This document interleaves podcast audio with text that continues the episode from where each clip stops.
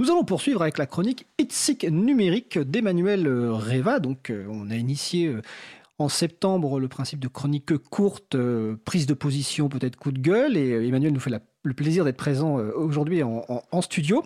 Et donc, dans cette chronique, tu veux, je crois, faire un petit peu un coup de gueule sur le livre, c'est bien ça? Ouais, un petit peu. Le livre ne va pas toujours très très bien. Ok, bah écoute, on t'écoute. Bah écoute, il existe un forum sur Reddit ou un sous-Reddit qui s'appelle euh, Stallman was right, ou en français euh, Stallman avait raison. Non, je ne vais pas parler de Epstein, tout ça. Euh, sur ce forum, on voit passer des tas d'articles et des critiques contre les médias sociaux centralisés, Google et ces assistants virtuels que les gens installent dans leur salon afin de participer, malgré eux, à une panoptique 2.0. L'autre jour, je suis tombé sur un post qui parlait d'une de ces télévisions modernes que les gens peuvent s'acheter de manière totalement volontaire quelqu'un a découvert et dénonce que sa télé intègre des publicités. Son télécran affiche des pubs directement dans le menu de l'appareil. Clairement, Samsung est allé trop loin cette fois. Trop de publicité. La publicité, ça gêne, ça distrait et ça prend la place. En gros, c'est une nuisance visible et donc inacceptable. En effet, je dis ça parce que dans cette discussion, toute la partie espionnage et manipulation semble être au moins secondaire.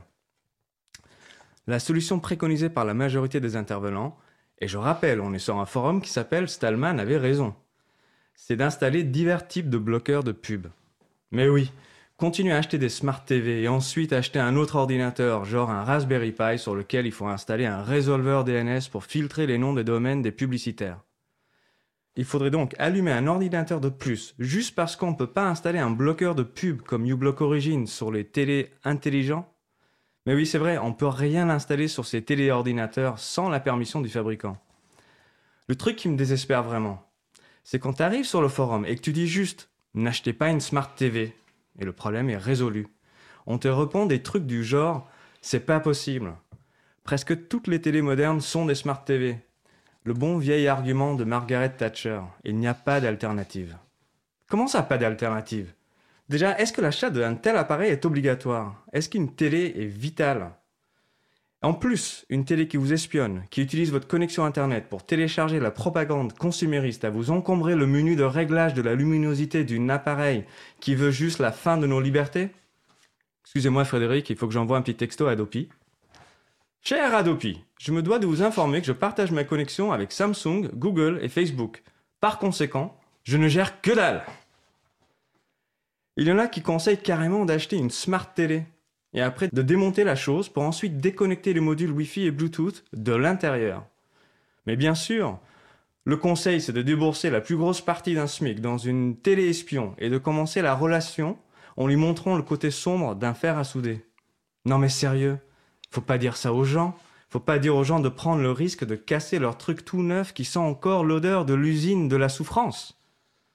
En plus, si jamais par chance ton truc tombe en panne avant la fin de la garantie, t'as l'air fin, te restera plus qu'à te racheter le même dans sa version dernier cri, édition indémontable, ou comme on dit, Apple. Pendant ce temps, on parle de DOH ou DNS via HTTPS, c'est-à-dire du DNS qui passe par le web.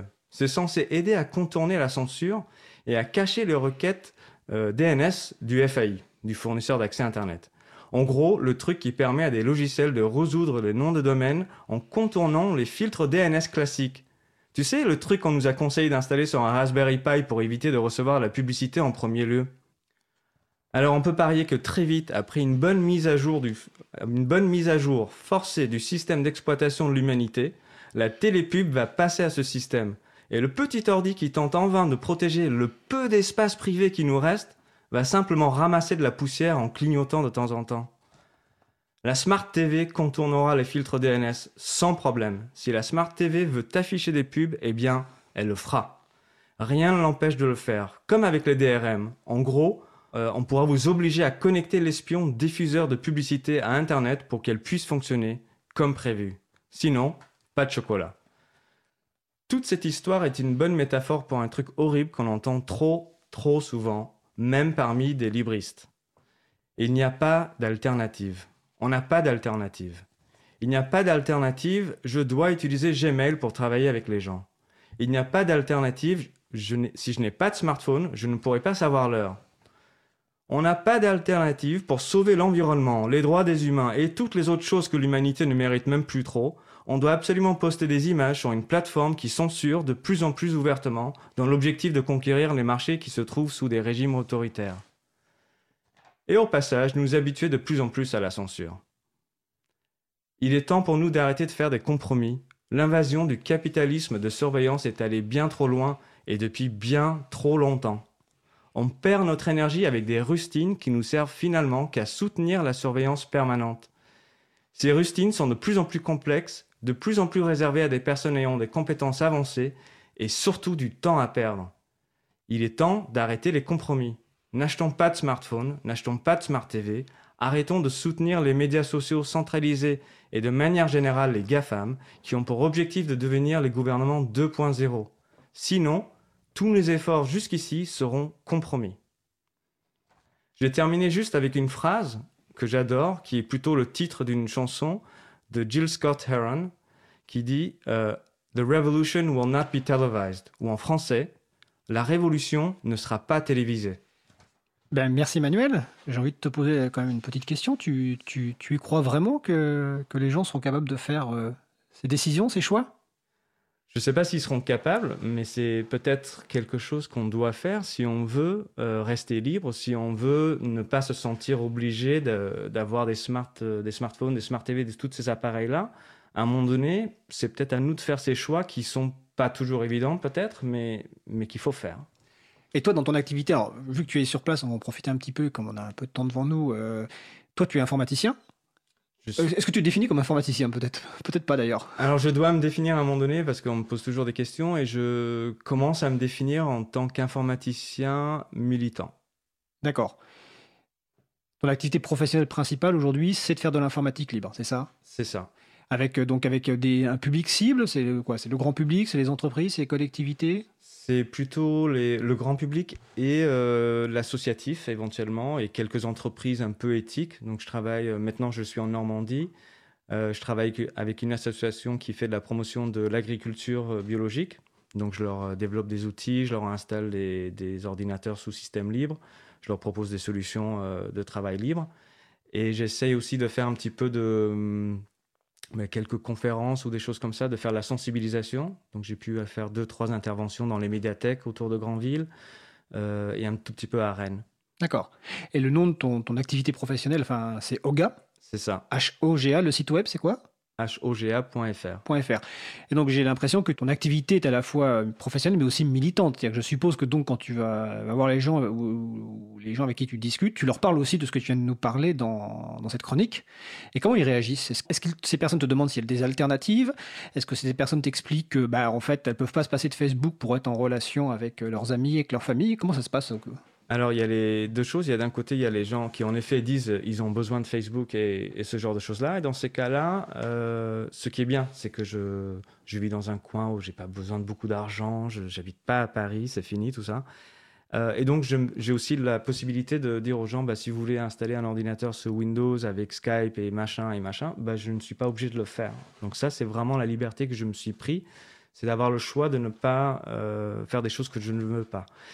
Euh, donc quand, euh, quand les gens me disent oui, j'ai besoin de Facebook, j'ai besoin de ça, je leur dis bah, très bien, faites, euh, sans moi. Et évidemment, on demande toujours des alternatives. Alors, je peux parler de Framasphere et Mastodon qui peut remplacer une partie des fonctionnalités de, Facebook. Et j'essaie d'être aussi honnête, de dire voilà, sur Mastodon, il n'y a pas autant de personnes que sur Twitter. En revanche, sur Mastodon, il y a les gens qui sont là sont peut-être plus ouverts à des, propositions éthiques, originales, etc. Euh, c'est pas une plateforme commerciale. Donc on, lâche quelque chose et on gagne autre chose. D'accord. Mais on va préciser que c'est un réseau décentralisé de, on va dire, de microblogage, des messages courts, même qui sont plus, plus longs que, sur Twitter. Alors ça, fait écho à. J'étais récemment à un forum sur les médias associatifs ou euh, médias indépendants et associatifs, et qui parlaient de leur dépendance un peu à, Facebook, aux outils Google, etc. Et une des personnes intervenantes, alors je ne sais plus du tout de quel média elle était, a cité Mastodon et justement le, peut-être le besoin d'être aussi présent sur Mastodon pour voir comment ça fonctionne, pour s'approprier euh, l'outil, en plus d'être présent sur Twitter. Euh, donc il y a un écho dans ces milieux-là, euh, et avec des outils qui sont développés de plus en plus. Alors il y a Mastodon, il y a Framasphere, c'est un euh, c'est Diaspora. C'est Diaspora, c'est ça. c'est Diaspora, donc un outil euh, de réseau social, on va dire, euh, en libre. Et puis Framasoft développe pas mal d'outils. Donc par exemple sur les vidéos, il y a Peertube aussi. Par rapport, donc ce que je vous disais tout à l'heure quand je vous parlais tout à l'heure de le, juste avant l'Ubuntu Party, les vidéos qui sont téléchargées sur l'Ubuntu Party sont téléchargées sur une instance Peertube. Alors une instance Peertube, c'est un réseau décentralisé de vidéos pour évidemment offrir une alternative décentralisée, loyale à, à YouTube. Et donc, toi, dans, le cadre de tes demandes, est-ce que tu as des gens qui te demandent vraiment de, leur installer, par exemple, un PeerTube ou de les former à ça, euh, leur expliquer?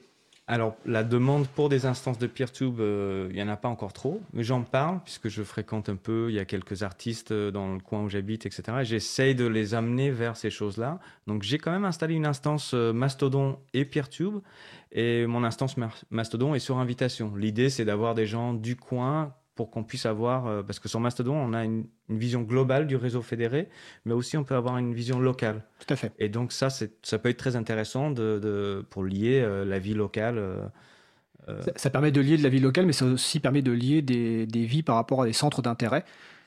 Euh, et donc d'être, euh, de, ne pas être soumis à la censure euh, d'une seule entreprise qui est, qui en l'occurrence Twitter. dernière peut-être question parce que après on va faire la pause musicale. Je crois que tu fais aussi des, ou tu as commencé à faire des conférences gesticulées. Oui. Est-ce que tu peux nous en dire deux mots sur quel est l'objectif de ces conférences gesticulées? Alors justement, l'objectif c'est de sensibiliser le grand public euh, aux différentes problématiques, bah, notamment le, truc un petit peu euh, que j'ai un petit peu fait tourner, c'est s'appelle le prix du gratuit. Et euh, cette conférence, au début, j'ai développée pour une association à Rennes. ça a pour objectif de rendre plus transparent ce qui se passe derrière les géants du, du web. Parce qu'on parle toujours de Facebook, Google et Apple, Amazon, machin, les GAFAM, mais en fait, ça, c'est la partie visible de l'iceberg. Et derrière, il y a toutes les entreprises dont on connaît, le grand public ne connaît pas le nom. Et l'idée, c'est vraiment de leur montrer ça et de montrer comment on fait pour gagner des élections aux États-Unis euh, ou en Angleterre, etc. Euh, le côté caché de tout ça, ça, ça touche un peu plus les gens. Donc vraiment, euh, c'est ça l'objectif. D'accord. On va rappeler qu'une conférence gesticulée, ça, ça, mélange des savoirs chauds et des savoirs froids. Et donc, si des gens veulent t'inviter à faire une conférence, ils peuvent te contacter. Tout à fait. Donc sur euh, oga.fr. Ouais. Exactement. Ok. Bah écoute, euh, merci Emmanuel. On va faire. Donc c'était la chronique Itsic numérique d'Emmanuel euh, Reva. Donc son site oga.fr, oga avec un H, hein, donc H-O-G-A